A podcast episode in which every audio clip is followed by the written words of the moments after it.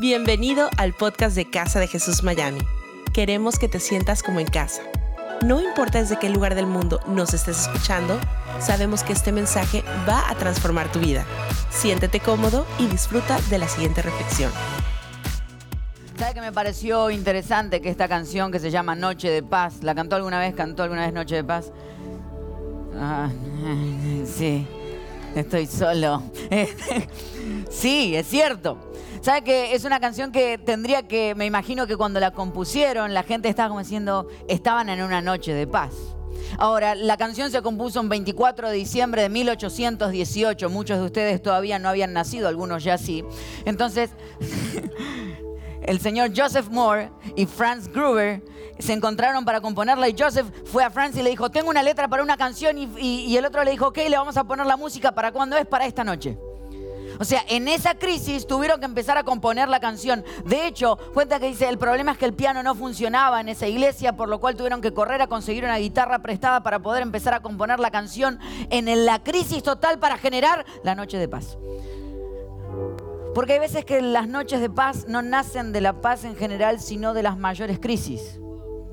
Porque a veces tus mayores crisis lo único que hacen es preparar el espacio para la noche de paz. De hecho, durante la Primera Guerra Mundial habían dos lados, estaban peleando. Dice que hay una noche importante del 24 de diciembre donde las tropas dejaron de atacarse y empezaron a cantar esa canción, Noche de Paz. Un momento, una tregua no planeada que se genera en el medio de la guerra.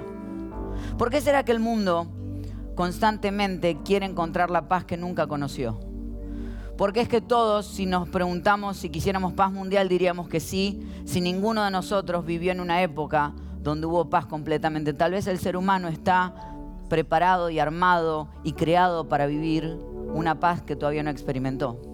En el libro de Lucas, capítulo 2, versículos del 12 al 14, cuenta el, el encuentro de los ángeles, de uno de los ángeles con los pastores. Y ellos le dijeron, esto les servirá de señal, encontrarán a un niño envuelto en pañales y acostado en un pesebre. De repente apareció una multitud de ángeles del cielo que alababan a Dios y decían, vamos a leer juntos este versículo, gloria a Dios en las alturas y en la tierra, paz a los que gozan de su buena voluntad. El nacimiento de Jesús significaba paz para todas las personas. Ahora, no es cualquier paz. La paz de la que habla es el shalom de Dios. El shalom significa todo lo que Dios imaginó de lo que el mundo debería ser. El ser humano fue diseñado para vivir de esa manera. Por eso es que tú y yo soñamos con vivir esa paz que nunca hemos experimentado. De hecho, este año en, el límite entre Corea del Sur y Corea del Norte se encontraron Kim Jong-un y el presidente de Corea del Sur. Y usted dice, ¿a dónde va este tipo? Ahora le cuento. Se encontraron y fue una de las fotos tal vez más interesantes que es esta foto que vieron. Que fue cuando por primera vez ambos presidentes cruzaron de un lado al otro. Y fue un momento muy gracioso en el que primero cruzaron para el lado de Corea del Sur, es simplemente una línea, y cuando estaban del lado de Corea del Sur, Kim Jong-un le dijo al otro presidente, dijo, ¿por qué no cruzas tú para el otro lado? Fue un momento de muchísima tensión. Y cruzaron para el otro lado. Y fue una de las imágenes más históricas que vivimos este año. ¿Por qué nos impactan estas imágenes? Porque empiezan a demostrar lo que significa la paz porque hemos, diseñados para vivir, hemos sido diseñados para vivir de esta manera, pero por alguna razón no la experimentamos. Este año y solamente este año en Estados Unidos 47 mil personas cometieron suicidio. Entonces estamos hablando de un país que aunque pueda estar en un tiempo mejor económicamente que en otros años, todavía no encuentra la paz. ¿Dónde se encuentra esa paz en nuestras vidas. La paz no se encuentra en los ángeles. Hay personas que creen que en los ángeles encontrarán la paz. Entonces cuando aparecieron los ángeles, creímos que allí estaría la paz. Pero la realidad es que cada vez que un ángel aparecía, tenía que decir no tengan miedo. Porque lo único que el ángel generaba era miedo. De hecho, si usted se encontrara con un ángel en este momento, lo que usted haría es ¡ah! Gritaría, realidad. ¿Por qué? Porque no le generaría paz. Todo lo contrario. Tal vez después de un tiempo. Entonces hay personas que en lo celestial, en lo espiritual, en lo alto creen encontrar la paz, pero se dan cuenta que poco a poco no la encuentran. Otros creen que la paz se encuentra en las estrellas, en las estrellas que guiaron a los pastores a encontrarse con, a, los reyes a encontrarse con el niño Jesús. Y creen que en el destino, en, lograr leer las estrellas van a encontrar la paz, pero bien sabemos que el destino no determina si vas a vivir un tiempo de paz o no. No solamente eso, los pastores estaban entre ellos, estaban rodeados de personas, rodeados de amigos. Y aún así, eso no determinó que iban a vivir un tiempo de paz. Tú bien sabes que las personas que te rodean no siempre traen paz a tu vida. Y tal vez fue ahí donde este año fuiste más lastimado. En las personas que te rodearon. Personas que creíste que iban a traer paz a tu vida, pero te diste cuenta que en relaciones, en amistades, en familia, se rompió la paz que Dios soñaba para tu vida. Entonces si la paz no está en las personas, no está en las estrellas, no está en los ángeles, entonces tal vez está en las circunstancias. Si todo está bien, significa que voy a tener paz. Si no tengo esta enfermedad, significa que voy a tener paz. Créame, no siempre las circunstancias correctas generan la paz que uno espera. De hecho, el nacimiento de Jesús fue en el medio de una crisis total, de un caos total. Imagínese cuando María le dice a José, está por nacer Jesús, José se va, vuelve y le dice, ¿dónde conseguiste? Conseguí un establo. Ahora pensémoslo bien, mujeres que están hoy aquí, si viniera su esposo y le, dice, le dijera, conseguí un establo para que puedas tener a, a tu hijo. ¿Cuál sería la reacción? Exacto.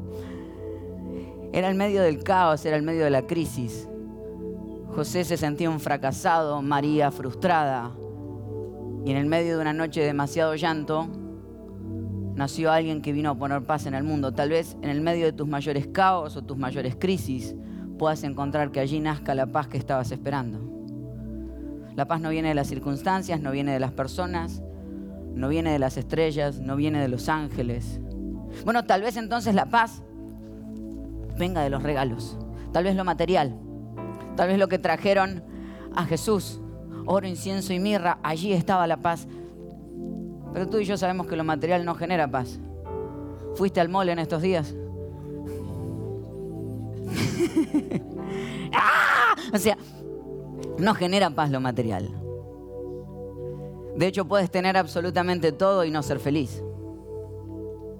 Porque el día que te vayas de esta tierra, nadie murió y enganchado a su ataúd fue un camión de U-Haul con todas aquellas cosas que compró. Porque no te vas a llevar nada de esta tierra. Entonces lo material no ha de traer paz a tu vida.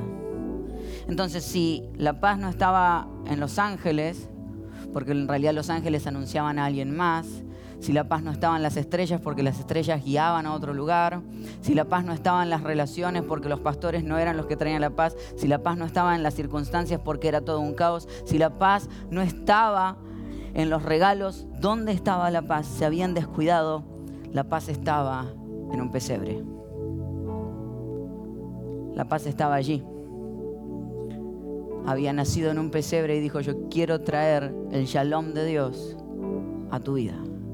De hecho, Isaías en el capítulo 9, muchos años antes, anunció y dijo lo siguiente, porque nos ha nacido un niño, se nos ha concedido un hijo, la soberanía reposará sobre sus hombros y le darán estos nombres, consejero admirable, Dios fuerte, Padre eterno, leamos el último todos juntos, príncipe de paz. Se extenderá su soberanía y su paz no tendrán fin. Jesús es el príncipe de paz. La paz que no has podido experimentar en ninguna de las otras cosas que nombré y has vivido depresión durante todo este año y has vivido que el corazón te oprime durante todo este año, aquellas cosas que te robaron la capacidad de sonreír, no te dieron la paz que estabas esperando, la paz que estás buscando está en Jesús. Y no estoy hablando a personas que no lo conozcan porque hay muchas personas que conocen a Jesús pero todavía no han entendido que Él es el príncipe de paz que puede traer la paz a tu vida, a tu corazón que estabas buscando y necesitando. Mi oración es que esta noche cuando llegues a tu casa, es que cuando salgas de aquí, es que este año, cuando termine el año, te hayas encontrado con aquel que puede traer paz a tu corazón. Mi oración es que en esta noche te des cuenta que ninguna de las otras cosas llenarán el único espacio que Jesús puede llenar sobre tu vida. Mi oración es que experimentes realmente una noche de paz, porque eso fue lo que pasó en esa noche, en el medio del caos, en el medio de los gritos, en el medio de muchísima tensión política, nació alguien que cambió la historia para siempre como un niño Y tal vez en esa noche de mucha crisis se escuchó una canción como esta.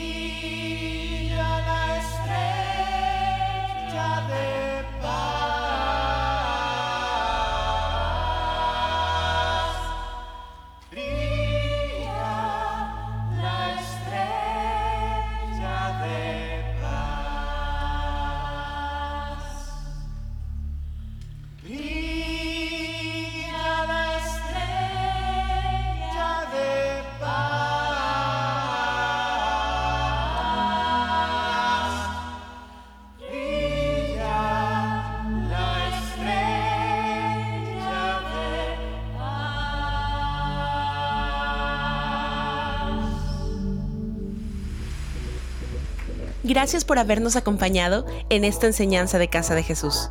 Sabemos que te ha sido de mucha ayuda y seguro también lo podrás hacer para tus amigos y familia. Así que te invitamos a que lo compartas en tus redes sociales y a que nos dejes tu comentario en iTunes.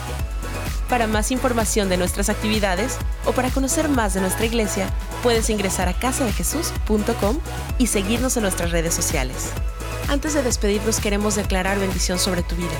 Que el Señor te bendiga y te guarde que Él haga resplandecer su rostro sobre ti, que tenga de ti y de nosotros misericordia, y que ponga en tu vida paz.